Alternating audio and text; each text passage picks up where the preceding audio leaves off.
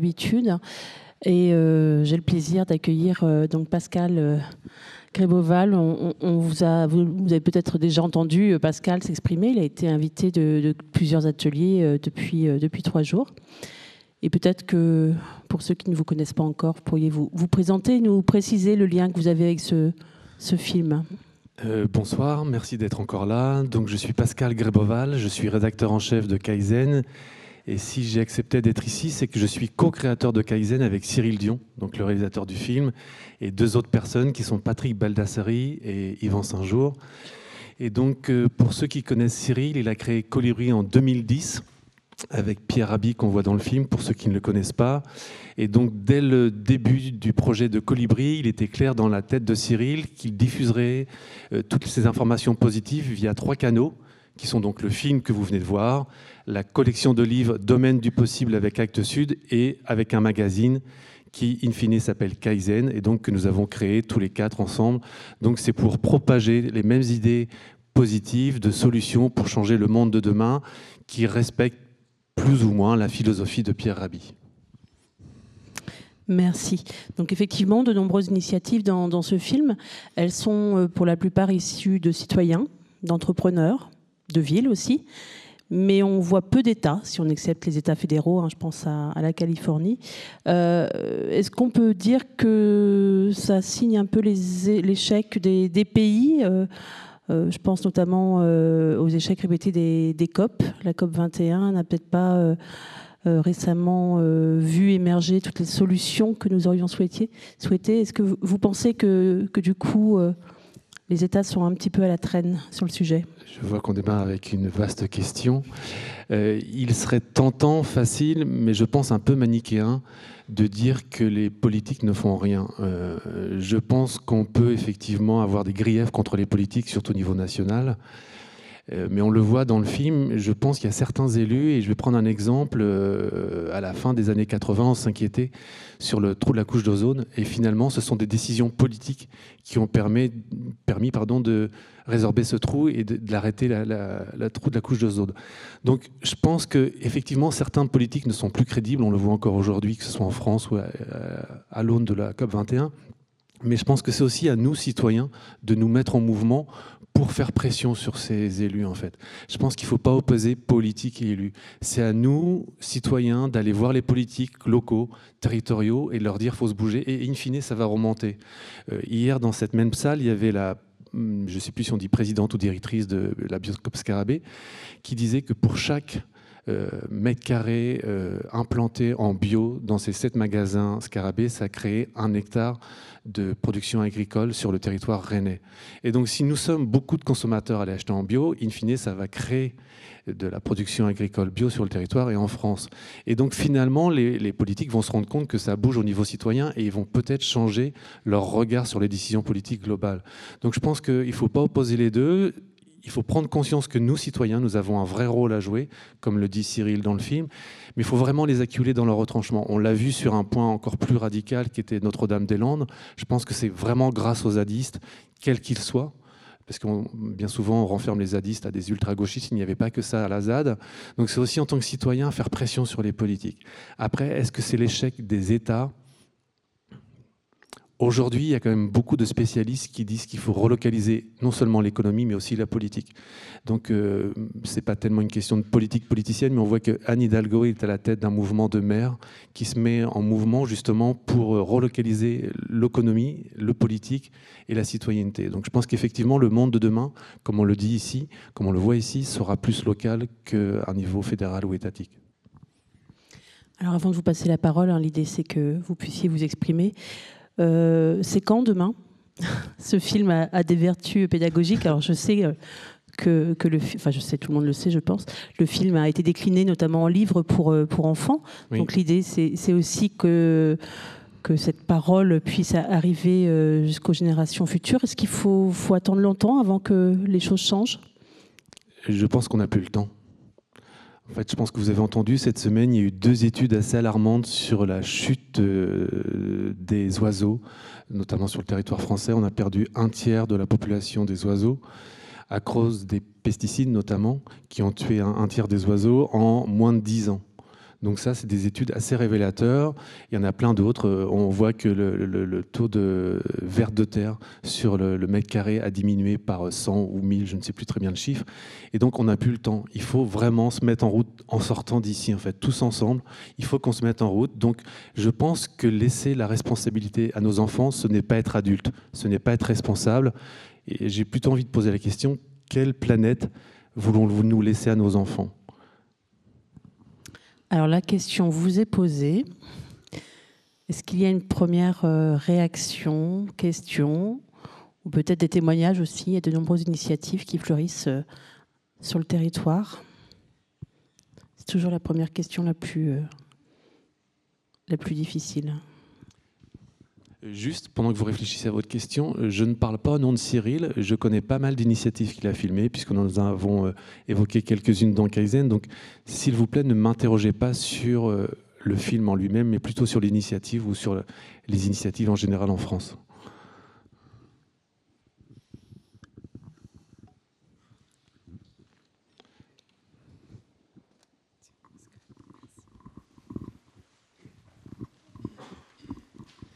Euh, bonjour. Euh, donc moi ma question ce serait par rapport aux, monnaies locales.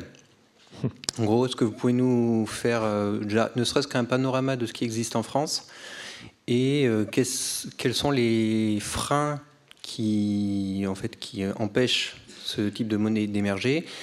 Et puis inversement, qu'est-ce qui pousserait les gens à, utiliser une monnaie locale sachant que enfin une autre monnaie ça marche on peut avoir les mêmes transactions avec une autre monnaie?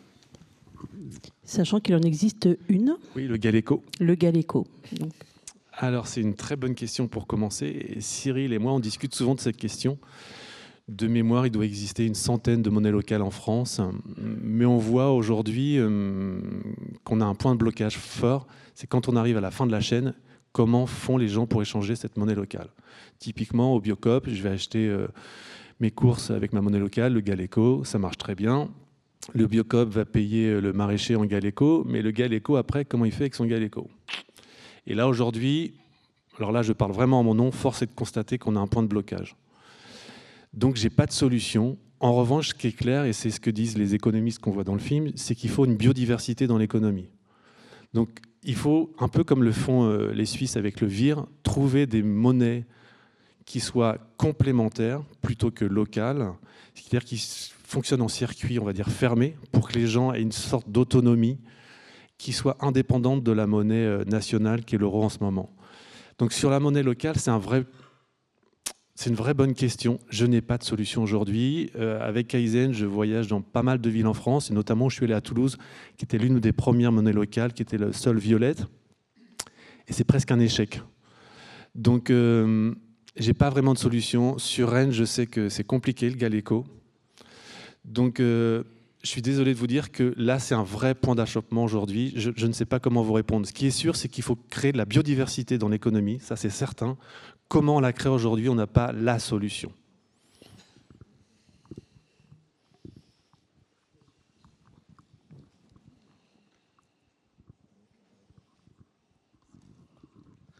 Alors, alors moi, je suis un citoyen tout à fait normal, et c'est vrai que j'adhère complètement à la philosophie de Pierre Rabhi, et surtout de sa philosophie du colibri, en fait, celui qui contribue à la hauteur de ses moyens, même s'ils sont très très petits.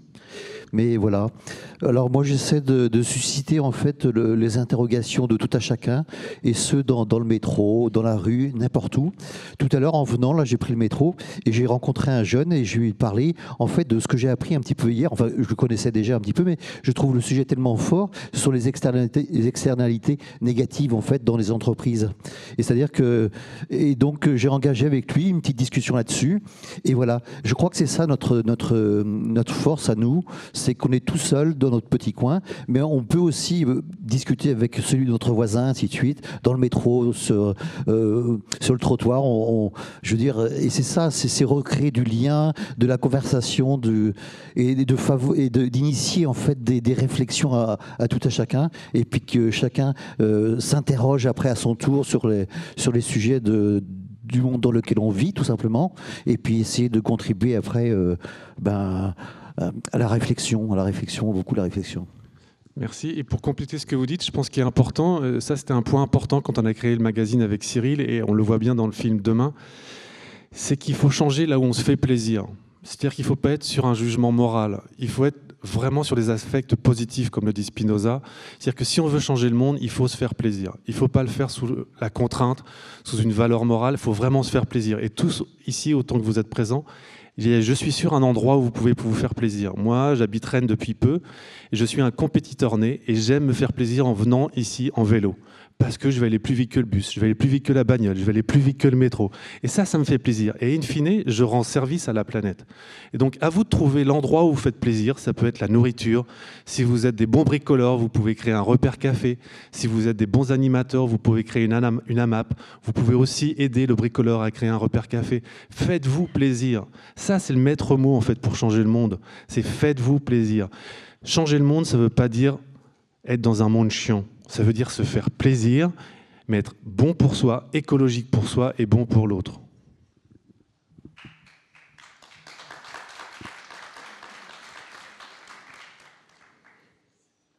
Est-ce qu'il y a une, une autre intervention?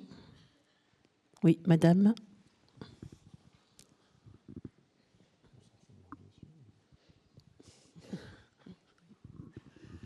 Tous ces changements parfois demandent aussi de l'argent. Hein. On ne peut pas faire euh, grand-chose sans, investissement. Et j'ai assisté l'autre soir à la conférence 1000 euh, milliards pour le climat, où il euh, incitait les, les, États à revoir un peu le financement de tous ces changements qui vont devoir être mis en place très rapidement du reste. Parce que lui, il dit qu'en 2020, si on n'a pas fait tous ces changements, on va totalement à la catastrophe et de, de, voir par exemple de changer au niveau de, de, financement et de proposer ne serait-ce que 5% euh, sur les bénéfices des grandes entreprises pour pouvoir financer tous ces changements qu'il va falloir faire, c'est-à-dire euh, dans nos maisons, faire de l'isolation, euh, changer nos véhicules, en fait tout ça, et ce qui va demander des, sommes absolument colossales, et tout ça c'est très difficile à financer. Donc là aussi, il y aurait quelque chose de, très important à faire, de susciter auprès des gouvernements, de leur demander, si vous voulez, d'aller dans ce sens-là, pour qu'on puisse les financements pour faire tout ce changement euh, par rapport au climat. Et ça, c'est vraiment vital pour la survie de, nous, de nos enfants et de la Terre. Merci. Alors, vous avez raison, tous ces changements, on pense notamment à la rénovation énergétique des bâtiments, vont demander énormément d'argent, mais des études aujourd'hui prouvent que si on investit dans la rénovation énergétique des bâtiments, ça créerait un million d'emplois en France. Donc c'est aussi aux politiques, et là j'en reviens à la question tout à l'heure, c'est aussi à l'État de faire ce choix. En revanche, il ne faudrait pas croire que tout demande de l'argent pour changer. Euh, on l'a vu, euh, notamment ici au 4C, vous avez la chance d'avoir des ateliers 4C pardon, au champ libre les, ateliers, par exemple, de do-it-yourself ne demandent pas d'argent. Et donc, vous pouvez créer votre cosmétique toute seule sans avoir besoin d'argent. Vous pouvez réparer avec les repères café sans avoir besoin d'argent. Vous pouvez réparer vos vélos avec les ateliers de recyclage en autonomie, vos vélos sans avoir besoin d'argent. Il ne faut pas croire forcément qu'on a besoin d'argent. Il y a le micro qui peut être aussi un vrai vecteur de changement sans avoir besoin de fonds.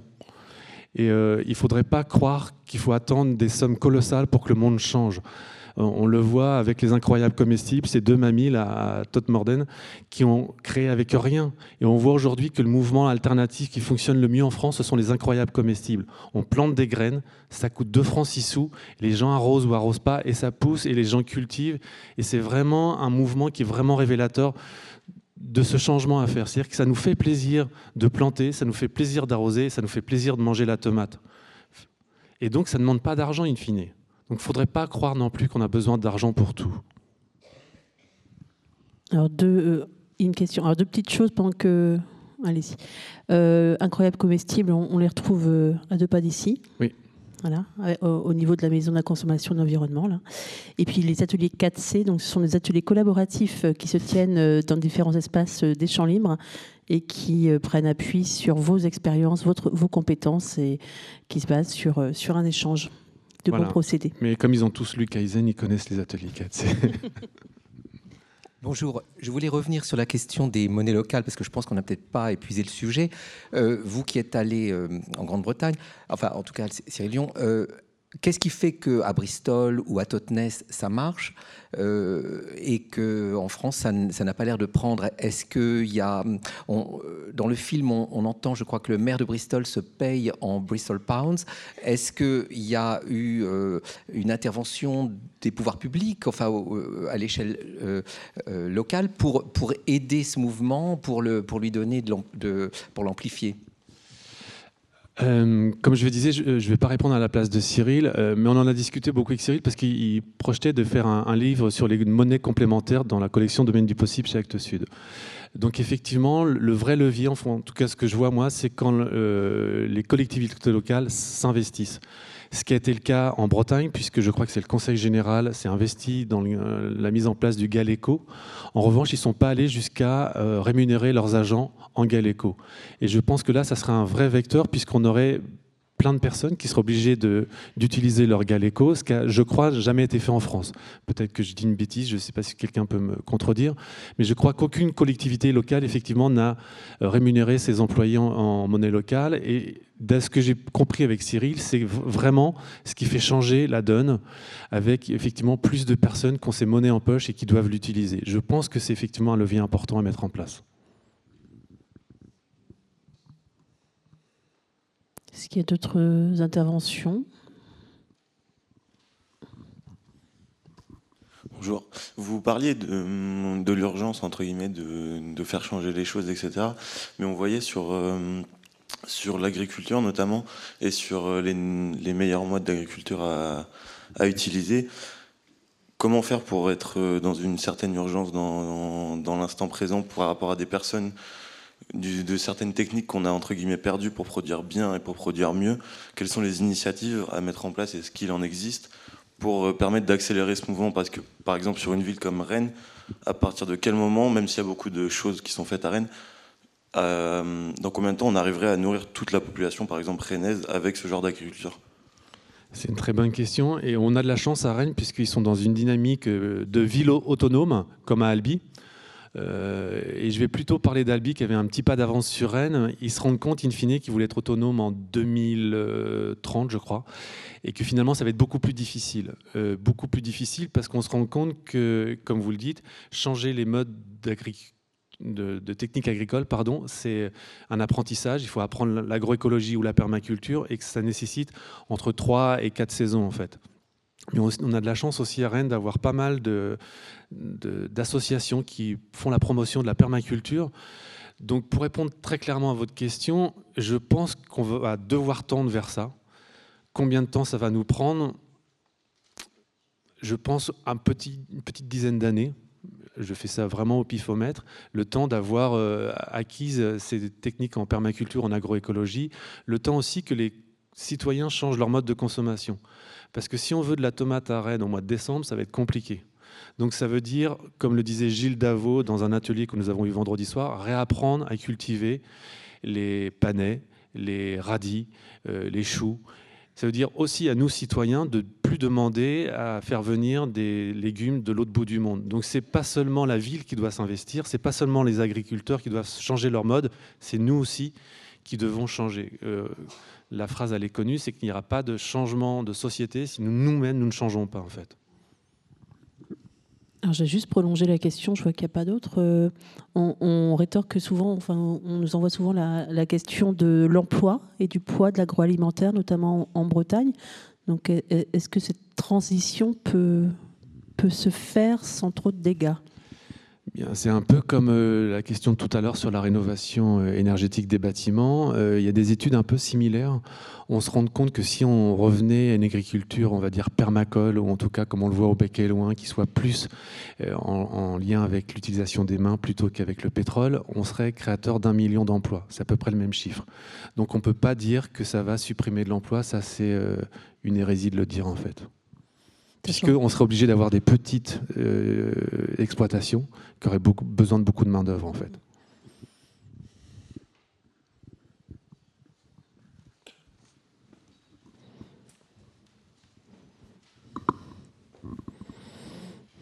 Oui, bonjour. À propos de ce sujet de l'agriculture, euh, pour y travailler dans, mon, dans le cadre de mon métier, Euh, ce qu'on constate actuellement, c'est que les jeunes qui sortent des lycées agricoles sont obligés de réapprendre à la sortie du lycée agricole à, par exemple, à mieux gérer la quantité de nitrate qu'ils mettent dans les champs et ce genre de choses. Donc il y a un vrai problème d'éducation professionnelle au niveau de l'agriculture en France et notamment en Bretagne. Éducation et peut-être formation du coup de, des enseignants. Euh, oui, mais j'ai pas grand-chose à rajouter. Juste pour venir à votre question, c'est euh, euh, on le voyait hier avec Françoise Vernet dans l'atelier comment créer ou comment s'engager dans une AMAP. Aujourd'hui, il y a un paysan qui se suicide un jour sur deux en fait. Et donc, est-ce qu'on veut ce type d'agriculture aujourd'hui? C'est une vraie question en fait.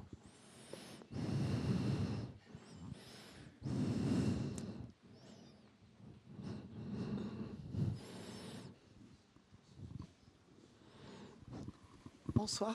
Il faudrait peut-être aussi rappeler qu'on peut faire des petites économies au quotidien sur l'eau, l'électricité, enfin, prendre le premier ascenseur qui démarre. Si on n'est pas chargé, on peut faire un étage à pied. Enfin, et économiser l'eau aussi, parce qu'il y a un tel gaspillage.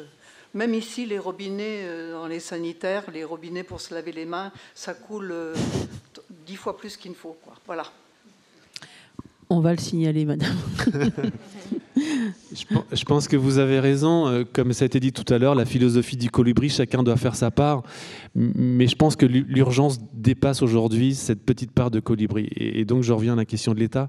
Je pense qu'en en tant que citoyen, notre petite part aujourd'hui, c'est vraiment d'aller presser auprès des politiques qui doivent prendre des décisions. On le voit avec l'exemple de l'éducation en Finlande, on le voit avec l'énergie au Danemark. Aujourd'hui, on n'a plus le choix. Si vous croisez Hulot à Si vous croisez euh, je ne sais qui en Bretagne, allez leur parler de, des urgences, de vos besoins. Prenez votre courage à deux mains et allez leur dire on est derrière vous. Il ne s'agit pas d'être dans l'opposition, mais aujourd'hui, il y a des vraies décisions à prendre. Prenez-les, on a confiance en vous. Je voulais simplement.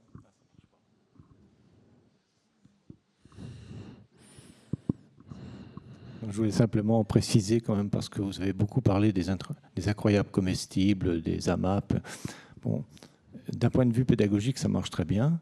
Cela dit, en termes de volume et tout, il ne faut pas non plus faire trop d'illusions. Ce qui a beaucoup changé, notamment à Rennes et aux environs de Rennes, euh, et par ailleurs, sur Rennes par exemple, c'est la multiplication des marchés de plein vent, par exemple, qui ont créé de la demande et qui ont effectivement provoqué des, de la production euh, bio notamment, ou de la production locale, bien au-delà du phénomène des AMAP, qui est aussi un phénomène important, mais qui, qui monte en, en, vapeur, j'allais dire, mais ce qui est important, c'est surtout la demande. Il y a même à la limite aujourd'hui trop de demandes en bio par rapport à la production locale. Actuellement, il n'y en a même pas assez. On est obligé d'importer des produits bio aujourd'hui. Et je voudrais juste faire une petite remarque parce que je n'ai pas pu assister hier euh, à l'intervention de Mme Boer, notamment sur euh, le réseau des biocopes, que je trouve excellent et très intéressant. Euh, ce qui m'ennuie un peu dans, dans le réseau des biocopes, c'est niveau le niveau des marges, des prix. Et ça, c'est un vrai problème. Comparer, par exemple, le niveau des prix sur une biocope et sur un marché de plein vent, vous allez voir les différences qu'il peut y avoir sur les produits bio. Je ne parle pas des produits équitables que je connais un peu mieux, où là, les niveaux de marge sont absolument phénoménales, ce que je trouve quand même pas très normal.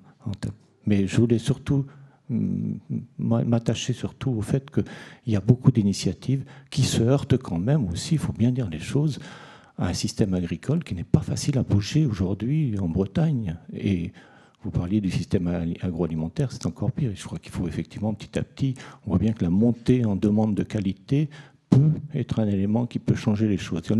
on porte sur des volumes qui sont quand même nettement plus importants et donc des, des leviers de changement qui vont aller beaucoup plus vite et beaucoup plus loin que dire, les seuls intérêts euh, incroyables comestibles qui restent pour moi encore quelque chose d'assez microscopique. Merci. Alors, excusez-moi, on va juste vous donner le micro. J'ai une question. Que sont les marchés de plein vent? C'est les marchés que vous avez, les Lys, euh, Sainte-Thérèse, Le Blône, euh, là aussi on a Clenay, etc. et ça s'est beaucoup développé. Hein. Vous avez raison sur la part marginale des incroyables comestibles. Je, je, l'évoquais, les incroyables comestibles, uniquement pour se faire plaisir. Mais hier, donc Madame Bauer, la directrice du Biocop, j'étais assez impressionné de voir que sur un chiffre d'affaires de 35 millions d'euros, elle arrivait quand même à un chiffre d'affaires de 8 millions d'euros directement à l'agriculture locale, ce qui n'est pas négligeable en fait. Et donc rien n'est acheté, tout est à prendre en fait.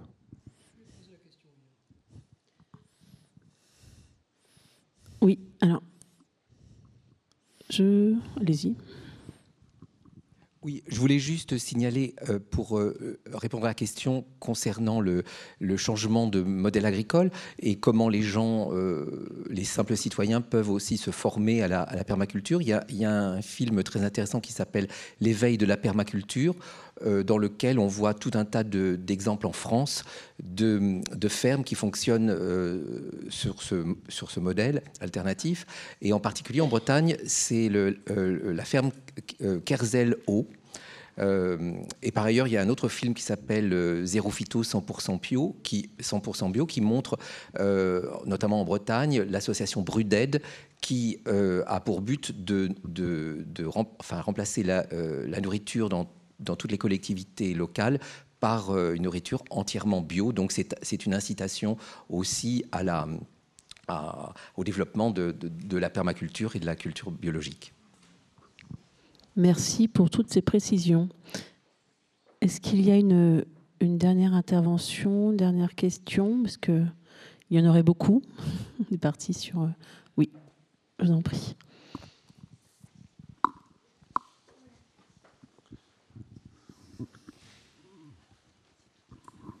Bonsoir, merci. Moi, j'ai une dent contre la FNSEA qui a, vraiment euh, complètement gangréné l'agriculture. On est parti de, quelque chose. Il faut, après la guerre, effectivement, il fallait rentabiliser, il fallait produire. Et puis après, on n'a pas su arrêter. On a encouragé les agriculteurs à produire à, grande quantité, euh, à coût de produits chimiques.